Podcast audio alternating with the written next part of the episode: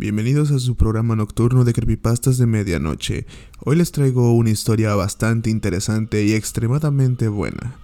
La historia de Teddy, el oso.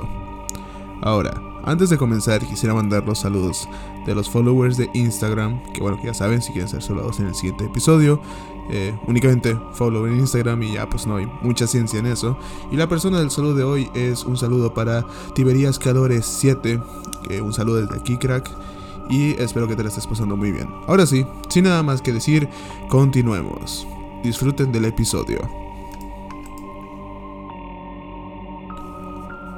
¿A ustedes no les dan miedo los osos de peluche? ¿No? Pues a mí sí.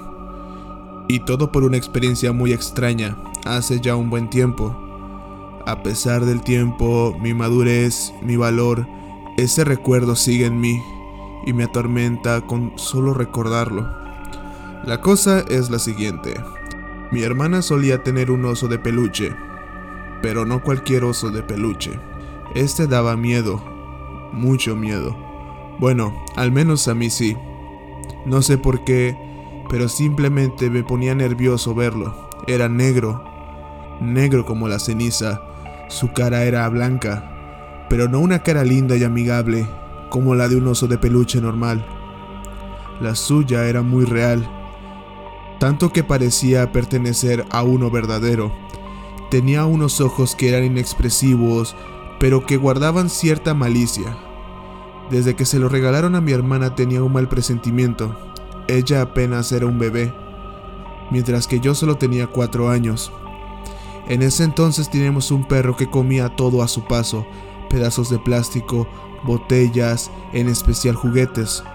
Por esa razón mi madre ponía al oso de peluche en un estante tipo esquinera en las escaleras para evitar que el perro intentara ingerir el regalo. Así que cada vez que subía por las escaleras, mi mirada siempre se desviaba hacia arriba, hacia un punto exacto, donde mi terror se alojaba en las sombras, acechándome, esperando la oportunidad de que me diera media vuelta para subir y poder atacarme. Era un suplicio para mí seguir mi camino cuando deseaba subir. Cada vez que subía me sentía incómodo, sentía algo en mí, algo pesado, que no me dejaba realizarme a gusto. Fue con el tiempo que descubrí la realidad. Aquel oso me seguía. Sí, me seguía con la mirada. Sonará de locos, pero es verdad. Sentía cómo esos ojos penetraban en mí, como navajas que provocaban mi tormento. ¿Cómo es posible que un simple muñeco de felpa pueda causar tal terror? Algo raro sucedía. Eh, y esa no era la parte extraña. Lo extraño comenzó cinco años después. En ese entonces, mi hermana ya tenía alrededor de seis y siete años, mientras que yo tenía entre nueve y diez. A esa edad, mi hermana ya no le prestaba más atención a aquel oso. De hecho, casi nunca le interesó. Así que mi madre decidió guardarlo en un juguetero que compartíamos mi hermana y yo. El problema era que ese juguetero estaba en mi cuarto. A pesar de que no me agradaba la idea, acepté a regañadientes para evitar un posible castigo. Aún así, no quería sentirme presa de esa cosa, así que comencé a dejar de tenerle miedo, para acabar con mis pesadillas.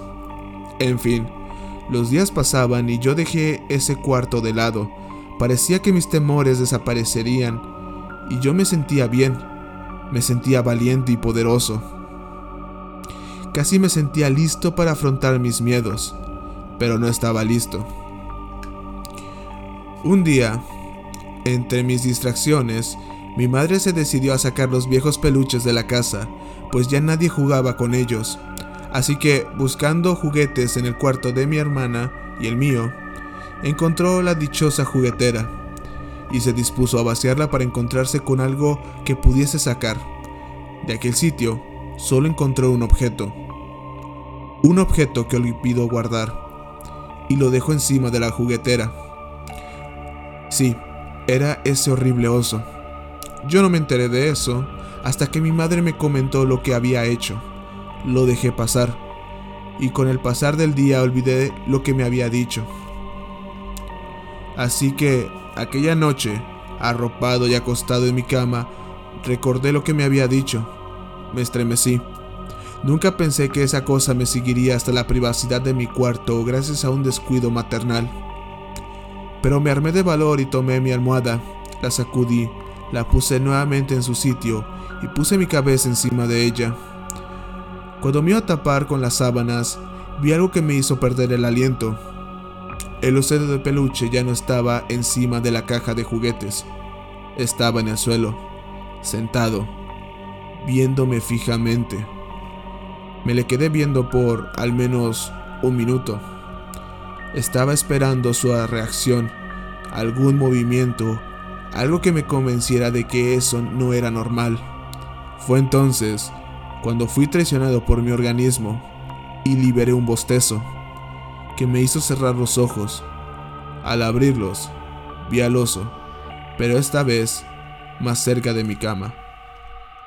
Parecía que se acercaba Miré a mi puerta y comprobé que estaba cerrada. No había escape para mí ni para él. Durante esa distracción, perdí de vista el oso y al regresar la mirada noté que estaba al borde de mi cama. Casi me desmayo del terror. Retrocedí en mi cama, presa del pánico. No sabía qué hacer. Entonces parpadeé. Y de pronto ya no estaba ahí. Miré alrededor para comprobar que ya no estaba en ningún lugar. Aliviado, di un suspiro y recosté mi cabeza sobre mi almohada, cerrando los ojos. Todo había sido una pesadilla quizás, una ilusión, una sugestión. En ese momento no pensaba en nada más que en el alivio que provocaba para mí. De pronto abrí los ojos y... ahí estaba él, en la cabecera, mirándome. Lancé un grito ahogado y vi cómo el oso caía en dirección a mí. Nunca volveré a ver un oso de peluche de la misma manera. Después de todo lo sucedido, mi madre escondió el oso en su cuarto. La pesadilla terminaba. Un par de años después decidí ponerle final al terror que me persiguió durante años. Me dirigí a la chimenea y la encendí. Fui hacia el cuarto de mis padres y con un acto de valentía lo agarré. Lo llevé escaleras abajo y lo arrojé al fuego. Verlo en las flamas era gratificante. Su cuerpo de felpa se incendió rápidamente. Las llamas se avivaron y solo lo dejé consumirse poco a poco. Sus ojos y su nariz se derretían, su rostro blanco dejaba de serlo y ahora era uno negro. Que con algo de tiempo dejó de ser lo que era antes todo desaparecía en el fuego y con él mis temores. Ya no era su víctima. No más. Mi vida después fue como la de cualquiera, la pubertad, la adolescencia, todo en mí cambiaba y así quedaba olvidado en el pasado. Viví y seguí mi rumbo como todos debemos hacerlo. Creo que lo único que me espantó casi tanto como esa experiencia en mi infancia fue una escena de la película Trainspotting, donde salió un bebé. No creo que pueda comparar esa escena con lo que viví, pero creo que fue lo suficientemente aterradora como para hacer que yo la compare con ella. Cuando cumplí 19 años estaba a punto de entrar a mi nueva casa. Me habían dado las llaves de la casa y estaba listo para configurar mis muebles.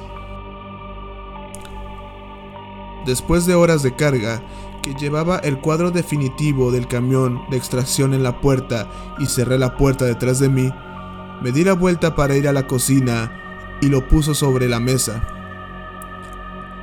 Lo abrí para ver un gabinete. Lo saqué. Entré en mi nueva sala de estar y lo puse en la esquina. Miré y pensé, no me acuerdo de embalar este gabinete.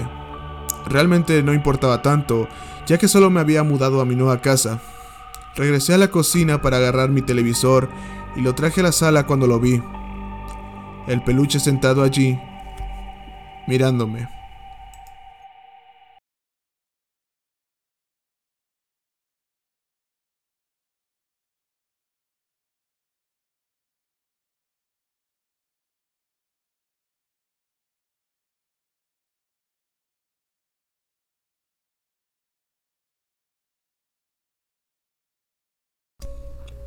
Continuando con este maratón de especial de un año de podcast de creepypastas de medianoche, traigo una creepypasta bastante perturbadora y como ya dije, se recomienda discreción con algunas historias que tocan temas, vaya, delicados o pueden ser demasiado subidas de tono. Pero bueno, todos recordamos esta serie por la infancia y pues por en algunos momentos ser bastante bizarra.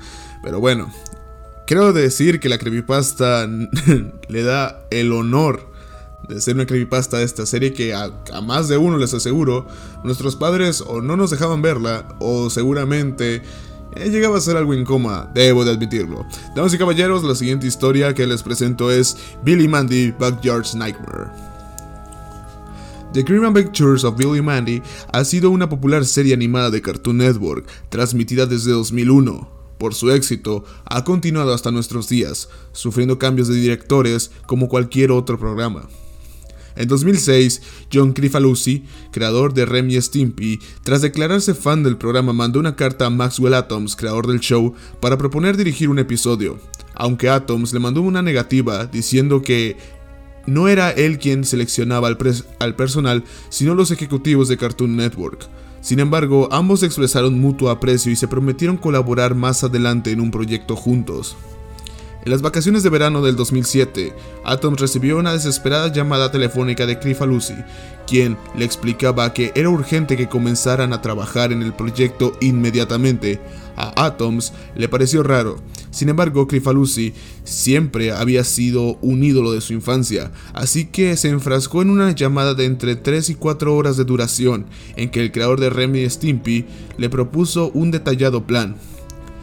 Crifalusi consideraba a Billy y Mandy un buen programa no solo por su humor escatológico, sino por contener elementos sobrenaturales y referencias ocultistas, así como la cultura pop. A finales de los 90, Crifalusi, un extraño personaje que parece continuamente enojado, pero que responde a las cartas de sus fans a mano y correos de 5 o 6 páginas, ya había colaborado con Cartoon Network, dirigiendo 4 episodios especiales de El Oso Yogi. Cartoon Network, como todas las demás televisoras especializadas en dibujos animados, conocía la peligrosa trayectoria de Crifalusi. Pero como era una época en que el interés en los dibujos animados iba en descenso, aceptó el trato a regañadientes. Los episodios dirigidos por Crifalusi fueron considerados demasiado perturbadores para los niños. Estaban impregnados de un ambiente que muy difícilmente podría considerarse cómico. Las acciones y personalidades de cada personaje parecían erráticas y psicópatas. Y contenía temas y contenido solo adecuado para adultos.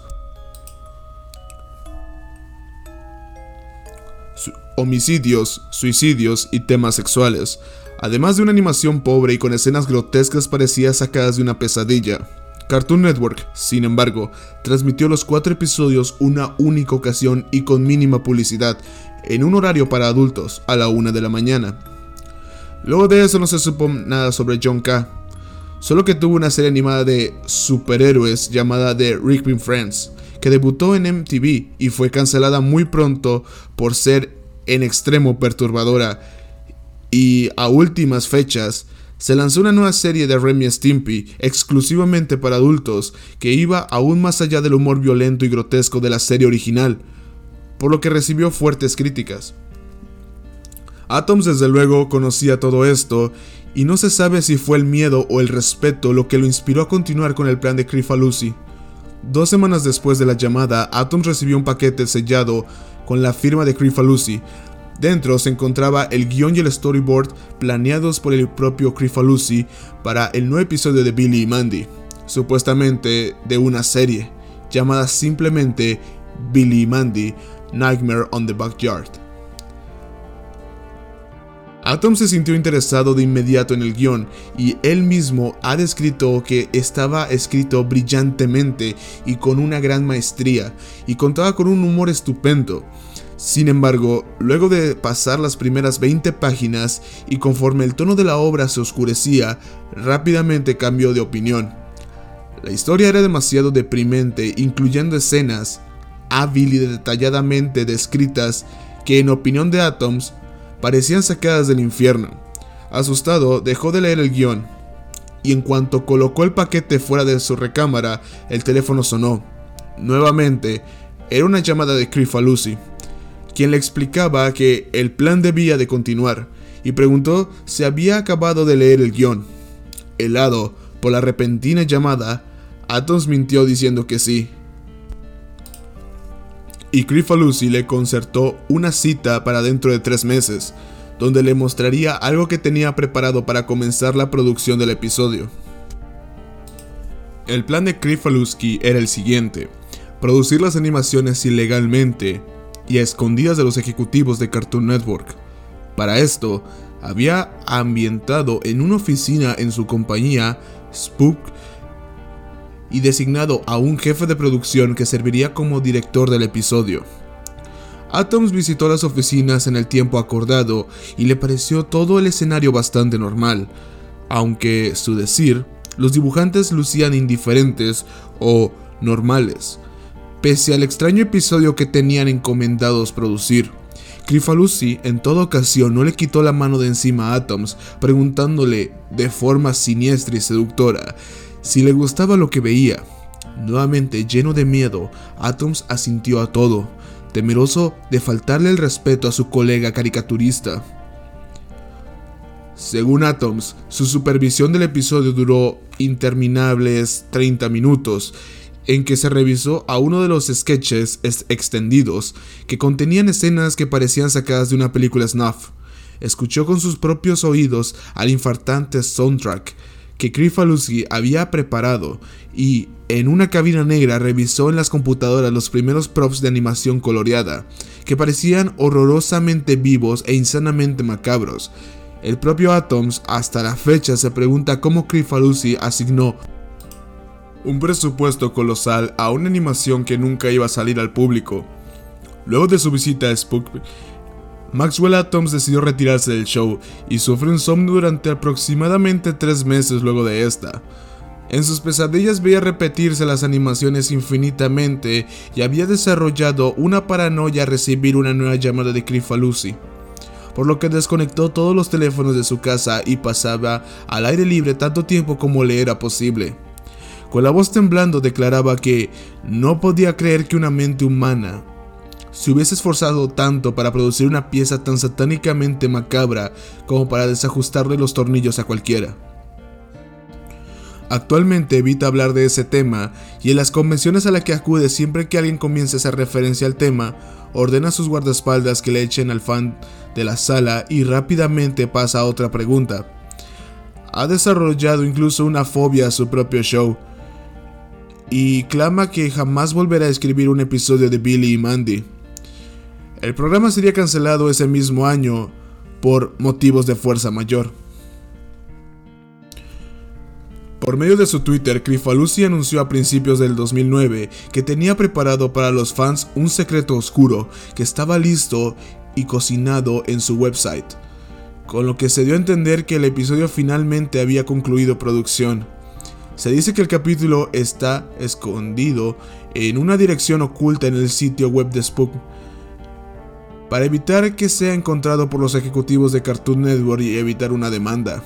En tal página se dice se encuentra el logotipo del show en letras rojas y un fondo negro, con dos enlaces de color amarillo brillante. Ordene ahora y vea el episodio. El primer enlace proporciona instrucciones específicas sobre cómo adquirir el episodio grabado para DVD. Para esto, es necesario acudir a las cercanías de la sede de Spunk y preguntar por el cierto negocio fantasma donde el disco, que es un simple disco virgen grabado, se vende a 0.50 dólares canadienses. Cuando das clic en ver el episodio, se abre una animación que no cuenta con un marcador de tiempo. Al principio es muy similar a un episodio cualquiera de Billy y Mandy y cuenta con un opening tag con el mismo nombre del episodio 1, I Bird Billy, y a Billy, Mandy y Puro Hueso caminando sobre una calle, en una escena que parodia la portada del disco Abbey Road de los Beatles. La calidad de dibujo es muy buena y prácticamente idéntica a la del show de Cartoon Network, pero por alguna razón la animación corre más lenta de lo normal, lo que proporciona al televidente una extraña sensación. La acción comienza en el pórtico de Billy, donde Puro Hueso, Mandy y Billy discuten sobre el inicio de clases. Las voces de los personajes obviamente no son la de los actores originales. En vez de eso, al parecer se encuentran doblados por John Crifalusi y una mujer no identificada.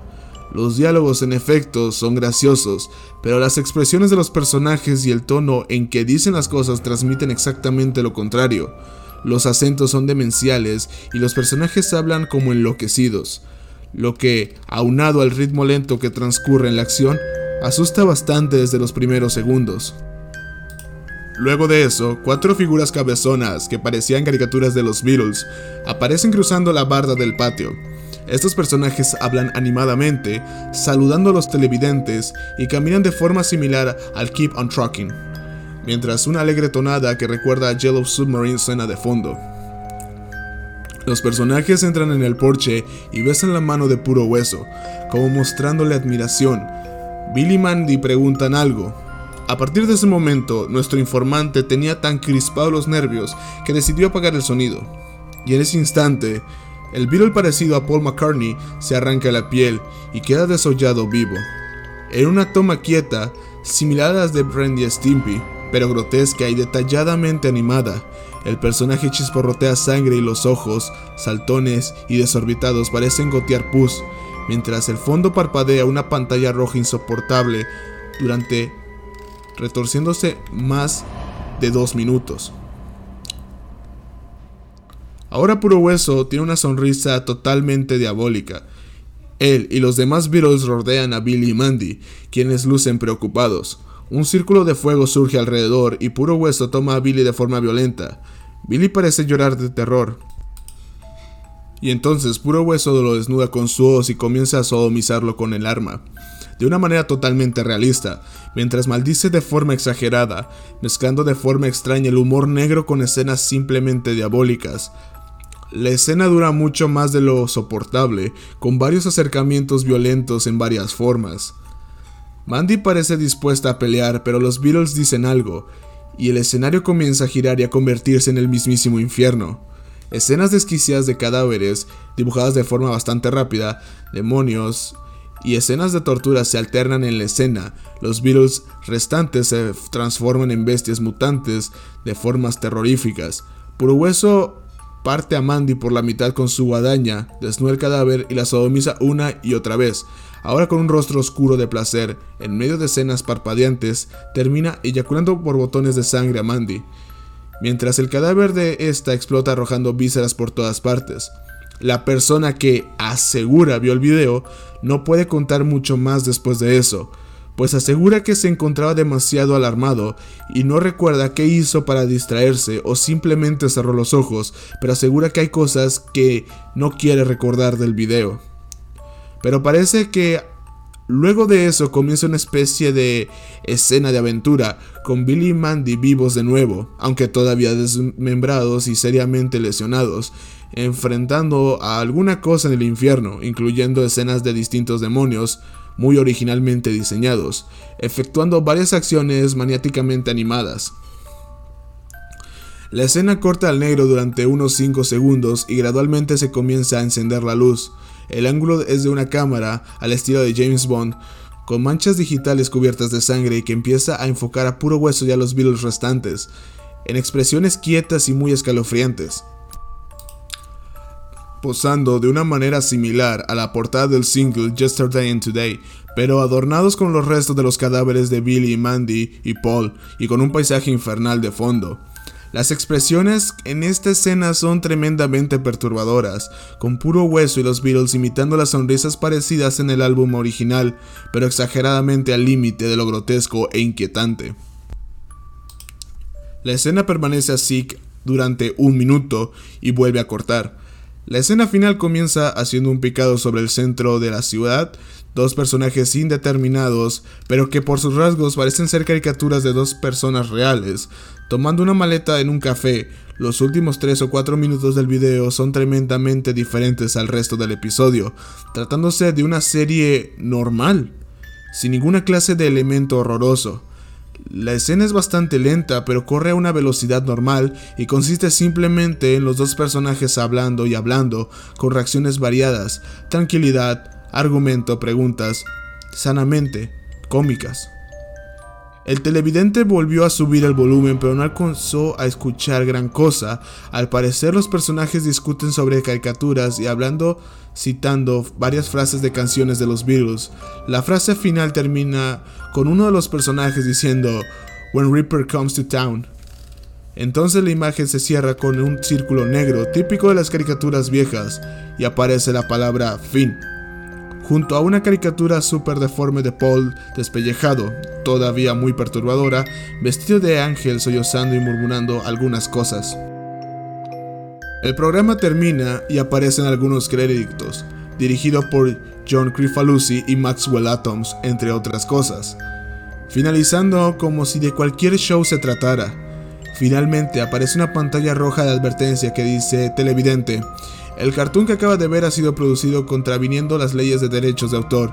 Su transmisión o posesión está penada por las leyes de Canadá y Estados Unidos. Y luego de un pantallazo de aproximadamente 2 segundos de duración, el logo de Spook y un lema que dice Have to spread the word. En cuanto el video termina, el navegador de internet se cierra automáticamente. Y cuando vuelves a abrir las pestañas no se reabren. Si revisas el historial e intentas abrir la página te marca error. Se dice que esta página la cambian de lugar cada vez que alguien accede a ella. La página del video aparece con un marcador de visitante, que para el momento era de 2, y que contiene varios malware capaces de arruinar la seguridad de tu computadora. Pero también hay quien dice que puede aparecer al azar mientras revisas cualquier parte del sitio de la web de Spook. Maxwell Atoms Teme cualquier llamada de Lucy. Se ha mudado de casa y cambiado de número telefónico, pues asegura que el creador de Ren y Stimpy no tenía proyectado el capítulo de Billy y Mandy Backyards and the Nightmare, sino seis de ellos.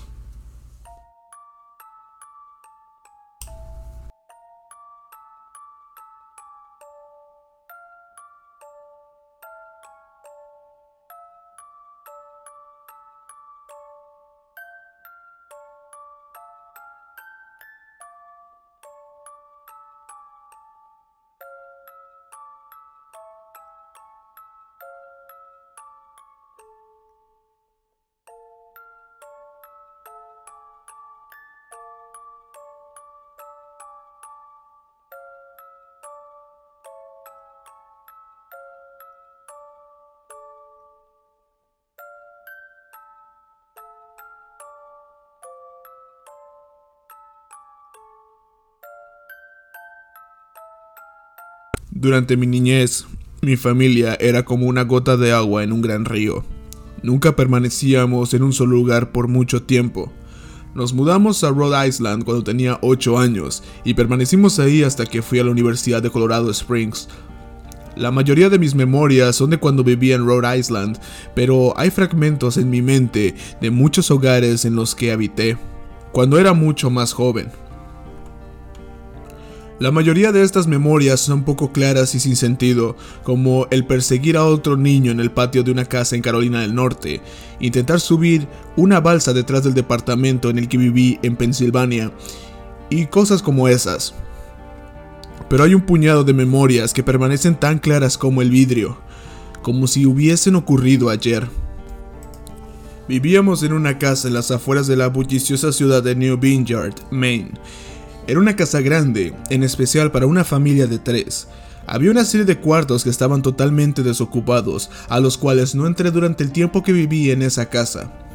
Supongo que era un desperdicio de espacio, pero era lo único que pudo rentar mi papá, es que quedaba cerca de su trabajo. Recuerdo que el día después de mi cumpleaños tuve una fiebre tremenda. El doctor dijo que tenía mononucleosis, lo que, para mí, significaba más fiebre y no poder salir a jugar por al menos tres semanas. Era un momento terrible para estar atado a la cama. Estábamos empacando para mudarnos a Pensilvania y la mayoría de mis cosas ya estaban dentro de cajas, dejando mi cuarto casi vacío. Mi mamá me traía agua mineral y libros varias veces al día, los cuales servían como único entretenimiento durante estas semanas. No recuerdo exactamente cómo conocí al señor Bocón. Creo que fue una semana después que me diagnosticaron la mono. Mi primera memoria de la pequeña criatura fue de cuando le pregunté su nombre. Me dijo que lo llamara señor Bocón, porque tenía una boca enorme. De hecho, ahora que lo pienso, todo en su cara era enorme en comparación a su cuerpo, su cabeza, sus ojos, sus arrugadas orejas. Pero su boca, sin duda, era lo más grande. ¿Te pareces a un Furby? Le dije mientras miraba uno de mis libros. El señor Bocón me detuvo y me miró extrañado. ¿Furby? ¿Qué es un Furby? me preguntó. Tú sabes, el juguete peludo con orejas enormes. Lo puedes acariciar y alimentar, casi como una mascota real. Oh, tú no necesitas uno de esos. No es lo mismo que tener un amigo real. Recuerdo que el señor Bocón se desaparecía cada vez que mi mamá iba a mi cuarto a revisarme. Se ocultaba bajo la cama y me decía, no quiero que tus papás me vean. Tengo miedo de que ya no nos dejen jugar juntos. No hicimos mucho durante los primeros días. El señor Bocón solo veía mis libros, fascinado con las imágenes e historias. Por ahí de la tercera o cuarta noche desde que lo conocí, me despertó con una gran sonrisa en su rostro. Vamos a jugar un nuevo juego, me dijo. Pero tenemos que esperar hasta después de que tu mamá venga, porque es un juego secreto. Después de que mi mamá me trajera más libros y refresco, a la hora de siempre, el señor Bocón se deslizó desde debajo de la cama y tomó mi mano. Tenemos que ir al cuarto que está al final del pasillo, me dijo. Me negué al principio, pero el señor Bocón insistió hasta que cedí. El cuarto en cuestión no tenía ni muebles ni tapiz. Lo único que lo distinguía era una ventana del lado opuesto a la puerta. El señor Bocón corrió a través del cuarto y le dio un firme empujón a la ventana, dejándola un poco abierta. Entonces, él me insistió que mirara hacia el piso de afuera. Aunque estábamos en el segundo piso de la casa, la caída era más alta debido a que estábamos en una colina. Me gusta jugar a fingir aquí, me explicó el señor Bocón. Fijo que hay un suave y enorme trampolín allá abajo y brinco. Si lo crees con todas tus fuerzas, vas a ver que rebotas hasta acá arriba, como una pelota. Quiero que lo intentes. Es muy alto, le dije. Pero eso es lo divertido. No sería tan divertido si fuera una caída corta. De ser así, mejor si rebotaras en un trampolín real. Recuerdo haber jugado con la idea, dejarme caer en el fresco aire y rebotar en algo que mis ojos no podían ver, pero lo realista en mí prevaleció. Quizás en otra ocasión, le dije. No sé si tenga tanta imaginación, podría lastimarme. La cara del señor Bocón se contorsionó con un gruñido, pero solo por un momento. Decepcionado, se metió debajo de mi cama, donde estuvo quieto el resto del día. La mañana siguiente, el señor Bocón llegó con una pequeña caja. Quiero enseñarte malabares, me dijo. Aquí hay algunas cosas que puedes usar como práctica, antes de que te dé tu primera lección. Miré la caja. Estaba llena de cuchillos. Mis papás me matarán, le dije horrorizado, pues el señor Bocón había traído a mi cuarto objetos que a mis papás no me dejarían tocar nunca. El señor Bocón gruñó. Es divertido jugar con esto, quiero que lo intentes. Alejé la caja de mí. No puedo, me regañarán. Los cuchillos no son seguros para aventarse. Las cejas del señor Bocón se cerraron, molesto. Tomó la caja con los cuchillos y se metió debajo de la cama. Otra vez, durante todo el día. Me empezaba a preguntar qué tan seguido se la pasaba debajo de mí. Desde entonces empecé a tener problemas para dormir. El señor Bocón me despertaba en la noche diciéndome que había puesto un trampolín real debajo de la ventana. Uno enorme que no podía ver en la oscuridad. Siempre me negué y traté de volver a dormir, pero el señor Bocón persistía. Algunas veces Se quedaba a mi lado hasta el amanecer, animándome a saltar. Ya no era tan divertido jugar con él. Una mañana, mi mamá fue hacia mi cuarto y me dijo que tenía permiso de ir a caminar afuera. Pensaba que el aire fresco sería bueno para mí, especialmente después de estar confinado a mi cuarto por tanto tiempo. Con emoción, corrí hacia el patio, esperando poder sentir el sol en mi cara. El señor Bocón me estaba esperando. Hay algo que quiero que veas, me dijo. Debí darle una mirada fea porque entonces me dijo, es seguro, no pasa nada, te lo prometo. Lo seguí hasta un viejo camino que corría a través de los bosques detrás de mi casa. Este es un camino importante, me explicó. Tengo muchísimos amigos de tu edad. Cuando estuvieron listos, los llevé por este camino a un lugar especial. Todavía no estás listo, pero algún día, espero, lo estarás. Regresé a mi casa preguntándome qué tipo de lugar existía más allá de aquel camino. Aproximadamente dos semanas después de conocer al señor Bocón, empacaron la última carga de cajas en el camión de mudanzas. Me fui adelante con mi papá, en un largo recorrido hacia Pensilvania. Había considerado decirle al señor Bocón que me iba, pero aún teniendo cinco años sospechaba de las intenciones de la criatura, a pesar de lo que me decía. Fue por esta razón que decidí no mencionar nada de mi mudanza. Eran las 4 a.m. cuando mi papá y yo estábamos en el camión. Mi papá esperaba llegar a Pensilvania para la hora de la comida al día siguiente, con ayuda de una larga dotación de café y bebidas energéticas. Recuerdo que se parecía más a un tipo que estaba a punto de correr una maratón que a un tipo que se la pasaría sentado por un par de días. Muy temprano para ti, ¿verdad? afirmé con la cabeza, mientras la ponía en la ventana. Esperando dormir un poco antes de que saliera el sol, sentí la mano de mi papá en mi hombro. Esta será la última mudanza, lo prometo. Sé que es difícil para ti, especialmente estando con esta enfermedad. Una vez que obtenga mi promoción, podremos quedarnos en un solo lugar y entonces podrás hacer amigos. Cuando el camión comenzó a moverse, vi la silueta del señor Bocón en la ventana de mi cuarto, parado, inmóvil. Se despidió lastimosamente con su mano. No me despedí. Años después regresé a New Vineyard. El terreno donde se encontraba mi casa estaba vacío, a excepción de los cimientos. Resulta que la casa se quemó algunos años después de que yo y mi familia nos fuimos. Por curiosidad, busqué el camino que el señor Bocón me enseñó, y al encontrarlo decidí seguirlo. Una parte de mí esperaba que el señor Bocón saltara sobre mí de repente y me espantara dándome un infarto, pero tenía la sensación de que el señor Bocón ya no se encontraba en ese lugar, como si de alguna manera él estuviese atado a la casa que ya no existe. El camino llevaba a uno de los cementerios de New Vineyard. Al ver muchas de las tumbas, pude darme cuenta que la mayoría pertenecían a niños no mayores a nueve años.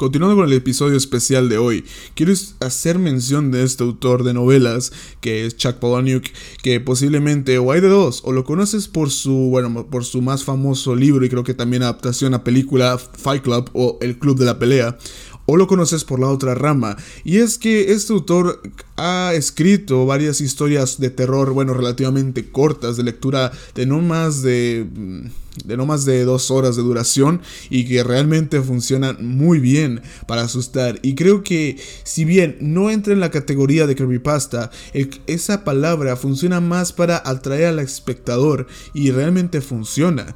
Porque son historias realmente, realmente grotescas. Y no en el sentido de que hay gore por doquier, sino que realmente son historias bizarras e incómodas. Y a mí me consta eso. Es por eso que he querido traer dos historias de este autor al podcast y sobre todo a este episodio especial. Y bueno, para antes de comenzar, debo decir que me costó bastante elegir una, pues debido a que es, es material, para mí es material muy fuerte para algunos oyentes y pues estoy consciente de que este podcast tiene contenido explícito. Creo que estas historias están a otro nivel y entonces fue por eso que yo eh, decidí en lo personal que era momento de que, bueno, escoger una no, no tan subida de tono. Así que bueno, sin nada más que agregar, comencemos con la historia de Chuck Palahniuk, Zombie.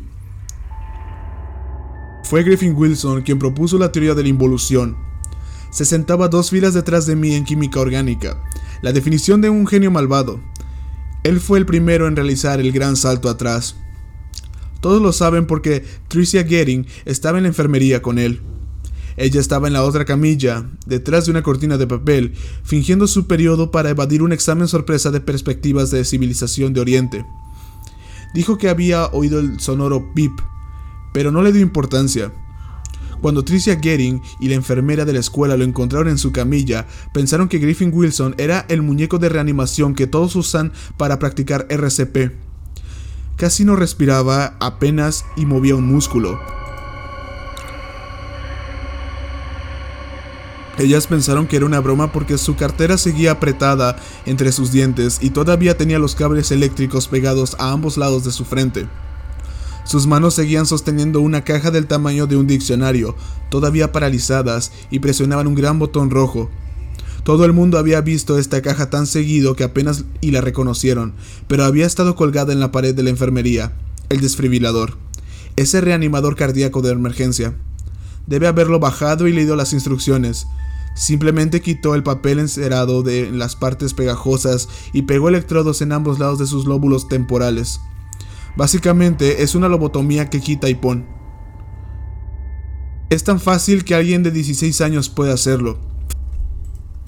En la clase de inglés de la señorita Chen aprendimos ser o no ser, pero existe una gran área gris en medio. Tal vez en los tiempos de Shakespeare las personas solo tuvieran dos opciones, Griffin Wilson. Él sabía que los exámenes SAT eran su puerta de entrada a una gran vida de mierda. A casarse e ir a la universidad, a pagar impuestos y a intentar criar un niño que no mate a sus compañeros de banca. Y Griffin Wilson sabía que las drogas son solo un parche. Después de las drogas siempre vas a necesitar más drogas. El problema con ser talentoso y dotado es que algunas veces te vuelves demasiado listo, mi tío Henry, dice que un buen desayuno es importante porque tu cerebro sigue creciendo. Pero nadie habla de cómo, a veces, tu cerebro puede volverse demasiado grande. Somos básicamente animales grandes, evolucionados para romper conchas y comer ostras crudas. Pero ahora se espera de nosotros que le sigamos la pista a cada una de las 300 hermanas Kardashian y a los 800 hermanos Baldwin. En serio, al ritmo que se reproducen, las Kardashian y los Baldwin van a erradicar a las demás especies de humanos. El resto de nosotros, tú y yo, solo somos callejones evolutivos sin salida esperando a desaparecer en un parpadeo. Podías preguntarle a Griffin Wilson lo que fuera, preguntarle quién firmó el Tratado de Gaint. Él sería como ese mago de caricaturas en televisión que dice, mírame sacar un conejo de mi cabeza cadabra y sabía la respuesta. En química orgánica podría hablar de la teoría de cuerdas hasta quedarse anóxico. Pero lo que él realmente quería era ser feliz. No solo no estar triste, quería ser feliz en la forma en que un perro es feliz, no ser arrastrado de un lado a otro por mensajes instantáneos irritantes y cambios en la ley federal de impuestos. Tampoco quería morir, quería ser y no ser pero al mismo tiempo. Así de genio pionero era él. el director de asuntos estudiantiles hizo jurar a Tricia Gering que no le contaría a nadie. Pero ya sabes cómo es esto. El distrito escolar tenía miedo de imitadores. Estos desfibriladores están por todos lados hoy en día. Desde aquel día en la enfermería, Griffin Wilson jamás se había visto tan feliz. Siempre está riendo ruidosamente y limpiándose la saliva de su mejilla con su manga. El maestro de educación especial le aplaude y lo llena de elogios simplemente por usar el baño. Vaya doble moral. El resto de nosotros pelea uñas y dientes por cualquier carrera basura que podamos conseguir, mientras que Griffin Wilson va a emocionarse con una miseria de sueldo y retransmisiones de Fraggle Rock por el resto de su vida. Como era antes, era miserable a menos que ganara cada torneo de ajedrez. En la forma que es ahora, apenas ayer, se sacó el pito y se lo jaló en el autobús de la escuela. Y cuando la señorita Ramírez se orilló y se levantó del asiento del conductor para perseguirlo por el pasillo, él gritó, mírame sacar un conejo de mis pantalones, y se vino en su blusa. Se rió todo el tiempo. Lobotomizado o no, sabe lo importante que es una frase que te caracterice. En vez de ser simplemente otro matado, ahora es el alma de la fiesta. El voltaje incluso acabó con su acné. Es difícil debatir con resultados como esos. No pasó una semana desde que se convirtió en zombie antes de que Tricia Gering fuera al gimnasio donde hacía zumba y bajara el desfibrilador de la pared del vestidor de mujeres. Después de autoadministrarse el procedimiento de quita y pone en el baño, ya no le importa dónde tiene su periodo. Su mejor amiga, Brie Phillips, tomó el desfibrilador que tienen junto a los baños de Home Depot y ahora se pasea por la calle, llueve o relampaguee, sin pantalones. No estamos hablando de la basura de la escuela, estamos hablando del presidente de la clase y la líder de las porristas, los mejores y más brillantes, los jugadores estrella de todos los equipos deportivos. Se necesitaron todos y cada uno de los desfibriladores de aquí a Canadá. Pero desde entonces, cuando juegan fútbol americano, nadie sigue las reglas, e incluso cuando tienen una derrota aplastante, ellos siguen sonriendo y chocándolas. Continúan siendo jóvenes y estando buenos, pero ya no se preocupan por el día en el que ya no serán. Es suicidio, pero no lo es. El periódico no le importan los números reales, los diarios se halagan a ellos mismos. Ahora el perfil en Facebook de Tricia Gering tiene más lectores que nuestro periódico. Medios masivos, mi trasero. Llenan la primera plana con desempleo y guerra. ¿Y ellos no creen que eso tiene un efecto negativo? Mi tío Henry lee un artículo sobre la reforma y la ley del Estado. Los oficiales quieren un periodo de espera de 10 días para la venta de todos los desfibriladores de corazón. Hablan sobre chequeos obligatorios y escaneos de salud mental. Pero no es la ley, no aún. Mi tío Henry alza la mirada del artículo del periódico y me ve desde el otro lado de la mesa. Me lanza esta mirada firme y me pregunta, si todos tus amigos saltaran de un precipicio, ¿tú también lo harías? Mi tío es lo que tengo en vez de una mamá y un papá. No lo reconoce, pero hay una buena vida después del borde de ese precipicio. Hay una dotación de por vida de permisos de estacionamiento para discapacitados. El tío Henry no entiende que todos mis amigos ya saltaron. Puede que tengan capacidades diferentes, entre comillas, pero mis amigos siguen saliendo. Más que nunca, hoy en día, tienen cuerpazos y los cerebros de infantes. Tienen lo mejor de dos mundos. LeQuisha Jefferson metió la lengua dentro de Hannah Firman durante la introducción a las artes de carpintería, la hizo gemir y retorcerse justo ahí, recargada contra el taladro del banco. Y Laura Lynn Marshall se la chupó a Frank Randall en la parte trasera del laboratorio de cocina internacional mientras todos miraban. Todos sus falafeles se quemaron y nadie armó un alboroto.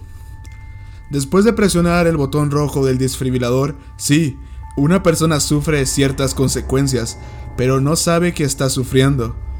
Una vez que ha presionado el botón de la lobotomía, un niño puede asesinar y salirse con la suya.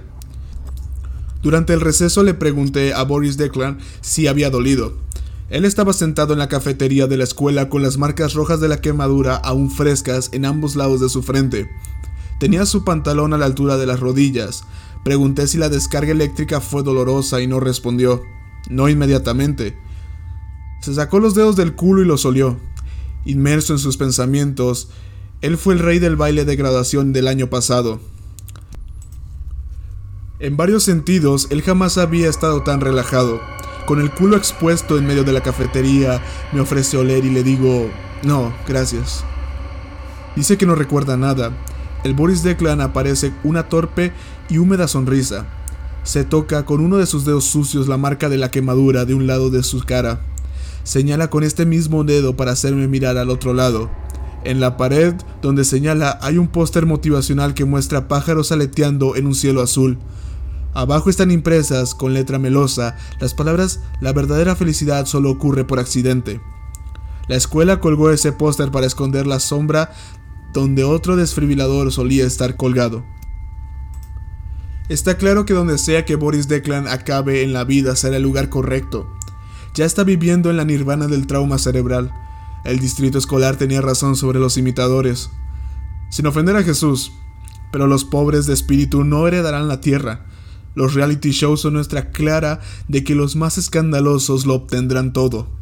Y yo opino que lo permitamos. Las Kardashian y los Baldwins son como especies de invasoras, como Kutsu o mejillones cebra. Permitamos que se peleen por el control del asqueroso mundo real. Por un largo tiempo escuché a mi tío y no salté, pero ahora no lo sé. El periódico nos advierte de bombas terroristas de anthrax y nuevas cepas virulentas de meningitis, y el único confort que los periódicos pueden ofrecer es un cupón de descuento de 20 centavos para un desodorante. No tener preocupaciones ni arrepentimientos. Es bastante atractivo. Tanto de los chicos populares en mi escuela han elegido autofreírse que ahora solo quedan los perdedores, los perdedores y los tontos por naturaleza. La situación es tan terrible que tendrán que nombrarme como el mejor de la clase. Es por eso que mi tío Henry me está enviando lejos. Cree que con transferirme a Twin Falls puede posponer lo inevitable. Así que estamos sentados en el aeropuerto, esperando en la otra puerta para abordar nuestro avión, y pido permiso para ir al baño. En el baño de hombres fijo lavarme las manos para poder mirarme en el espejo.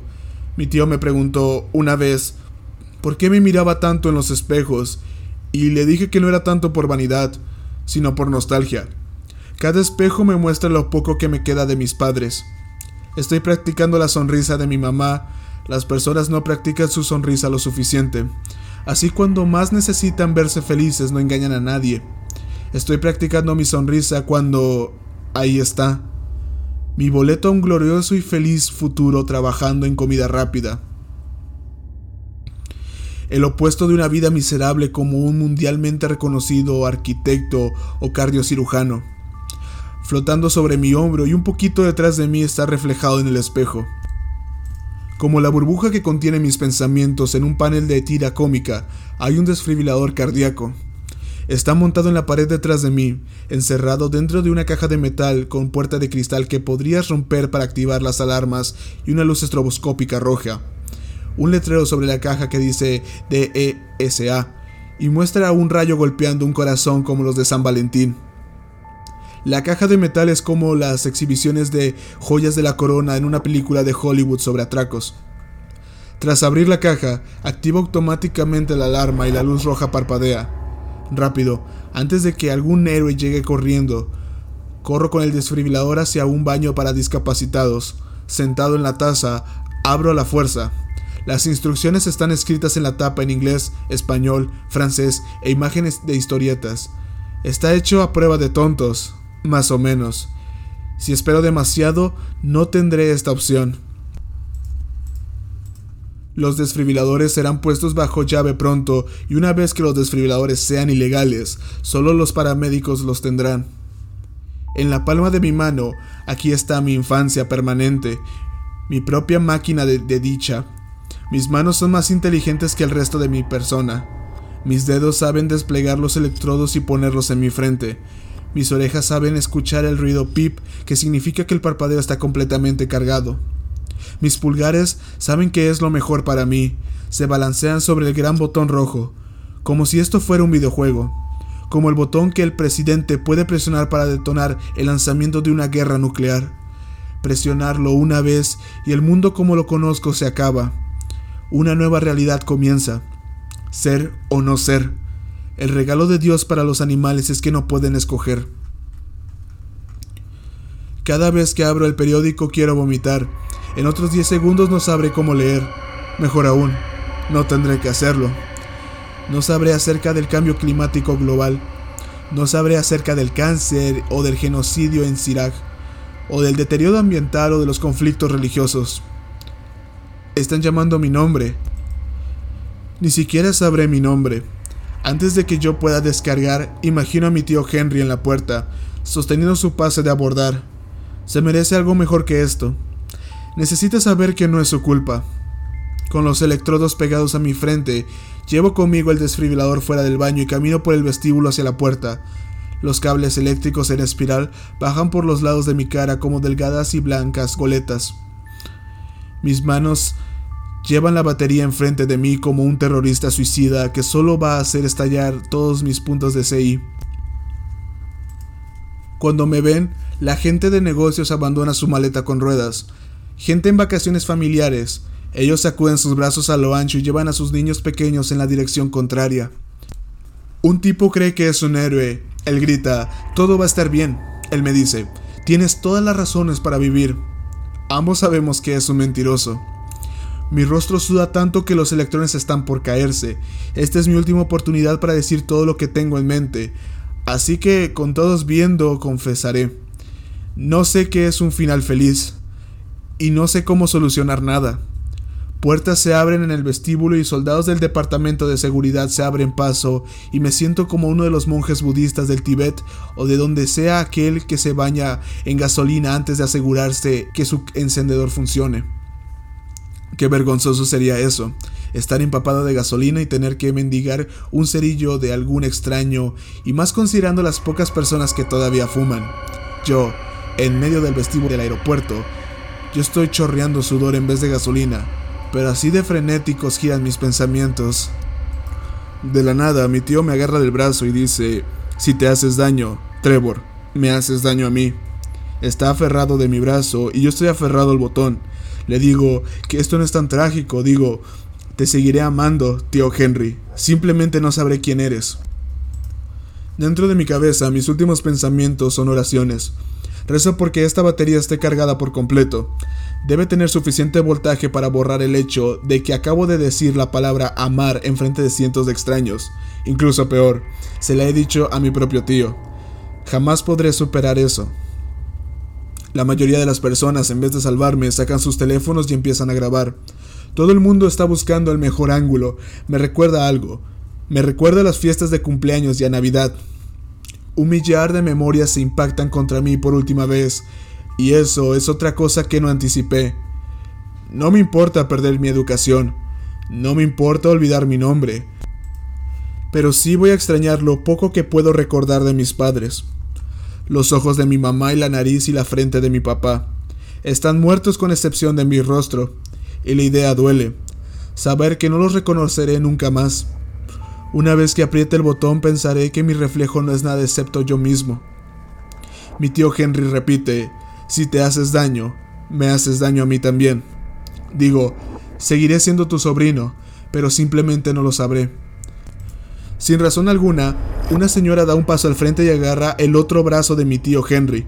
Esta nueva persona, ella dice, si te haces daño, igual me haces daño a mí. Alguien más la agarra a esa señora y alguien agarra a ese último, alguien diciendo, si te haces daño, me haces daño a mí. Extraños se acercan y agarran a extraños formando cadenas y ramificaciones hasta que estamos todos conectados, como si fuéramos moléculas cristalizándose en una solución en química orgánica. Todos agarran a alguien y todos agarran a todos y sus voces repiten la misma oración. Si te haces daño, me haces daño a mí. Si te haces daño, me haces daño a mí. Estas palabras forman una onda lenta, como un eco en cámara lenta, se alejan de mí, subiendo y bajando el vestíbulo en ambas direcciones. Cada persona da un paso al frente para agarrar a una persona que está agarrando a una persona que está agarrando a mi tío, que me está agarrando a mí. En verdad, pasa. Suena trillado. Pero solo porque las palabras hacen todo lo cierto suene trillado. Porque las palabras siempre arruinan lo que estás intentando decir. Las voces de las otras personas en otros lugares completos extraños dicen por teléfono, mirando a través de cámaras de video, sus voces a la larga distancia dicen, si te haces daño, me haces daño a mí. Y algún chico de la caja registradora de Der Weiners Mitchell da un paso al frente. Desde el área de comida, él agarra a alguien y grita, si te haces daño, me haces daño a mí.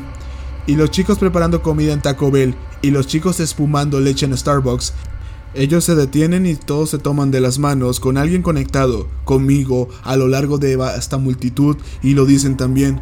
Y justo cuando pienso que debe terminar y que todos deben soltarse y volar lejos, porque todo se ha detenido y las personas están agarradas de las manos, incluso a través del detector de metal, están agarradas de las manos, incluso el presentador de noticias en CNN, en la televisión montada en alto cerca del techo, el anunciador se lleva un dedo a la oreja, como para escuchar mejor, incluso él dice, noticias de última hora.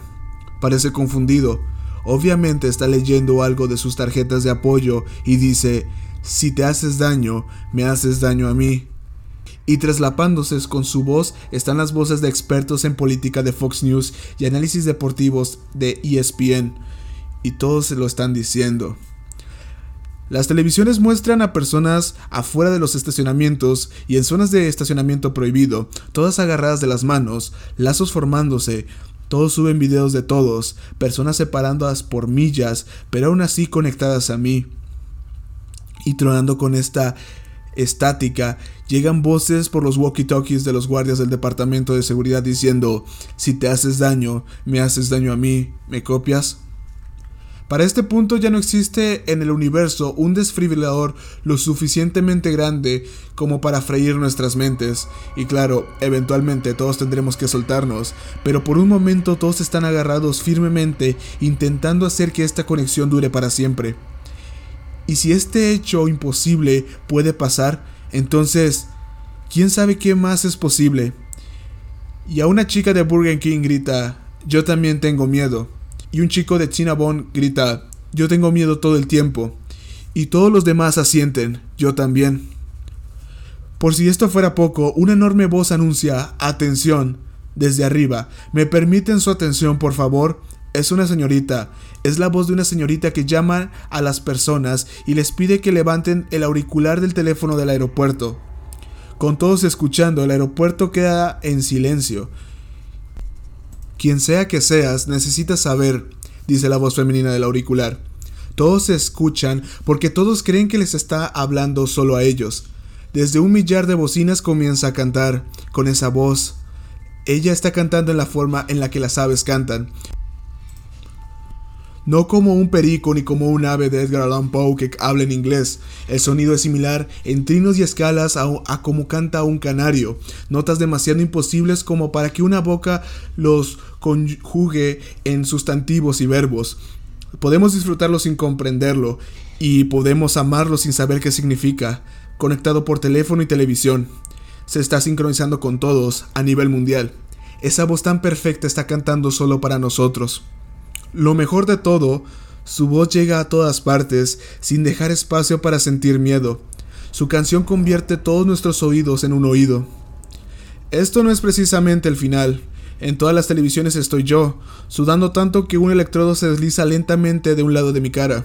Este ciertamente no es el final feliz que tenía en mente, pero comparado con donde comenzó la historia, con Griffith Wilson en la enfermería poniendo su cartera entre sus dientes como una pistola, bueno, Quizá este no sea tan mal lugar para empezar.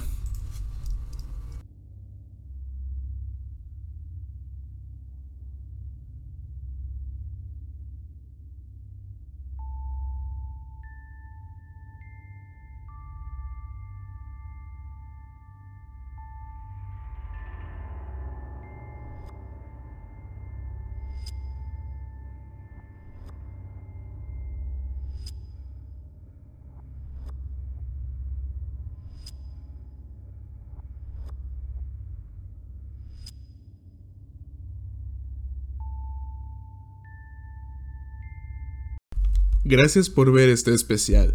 Honestamente, mi intención no era que durara, bueno, relativamente tan poco tiempo. Yo en realidad quería que durara incluso dos horas y media, a lo mucho. Sin embargo, por cuestiones universitarias, pues que sí, la universidad no es como la presentan en High School Musical, así de bonita, y menos en estos tiempos que corren, bueno, me vi muy limitado a poder nada más subir pues una hora del especial, pero aún así no le quita la buena intención, entonces de verdad muchas gracias por estar siguiendo y escuchando este programa exactamente un año después de haberse estrenado en el 13 de mayo del 2020, que yo en ese entonces jamás hubiera imaginado de que hubiera tenido tanta aceptación, incluso llegando incluso a tener más visitas que, la que incluso la propia plataforma eh, de la competencia, entre comillas, de YouTube. Entonces, bueno, de verdad, muchas, muchas gracias por estar en este podcast y de verdad no se imaginan cuánto lo agradezco. Y a ver, si bien quería que durara más, eh, supongo yo con estas cinco historias que les traje, la verdad estoy más que satisfecho de habérselas traído y por supuesto de habérselas contado. Eh, sin nada más que agregar, ah, una cosa más, igual les repito que pueden seguirme en mis redes sociales, tanto Twitter como Instagram, que están en la descripción de cada episodio y bueno, pues nada más, este, eh, yo ya di los saludos respectivos de Instagram al comienzo. Entonces, bueno, sin nada más que comentar, ahí nos vemos en el siguiente episodio. Se despide lo que en Diego diciéndoles dulces sueños.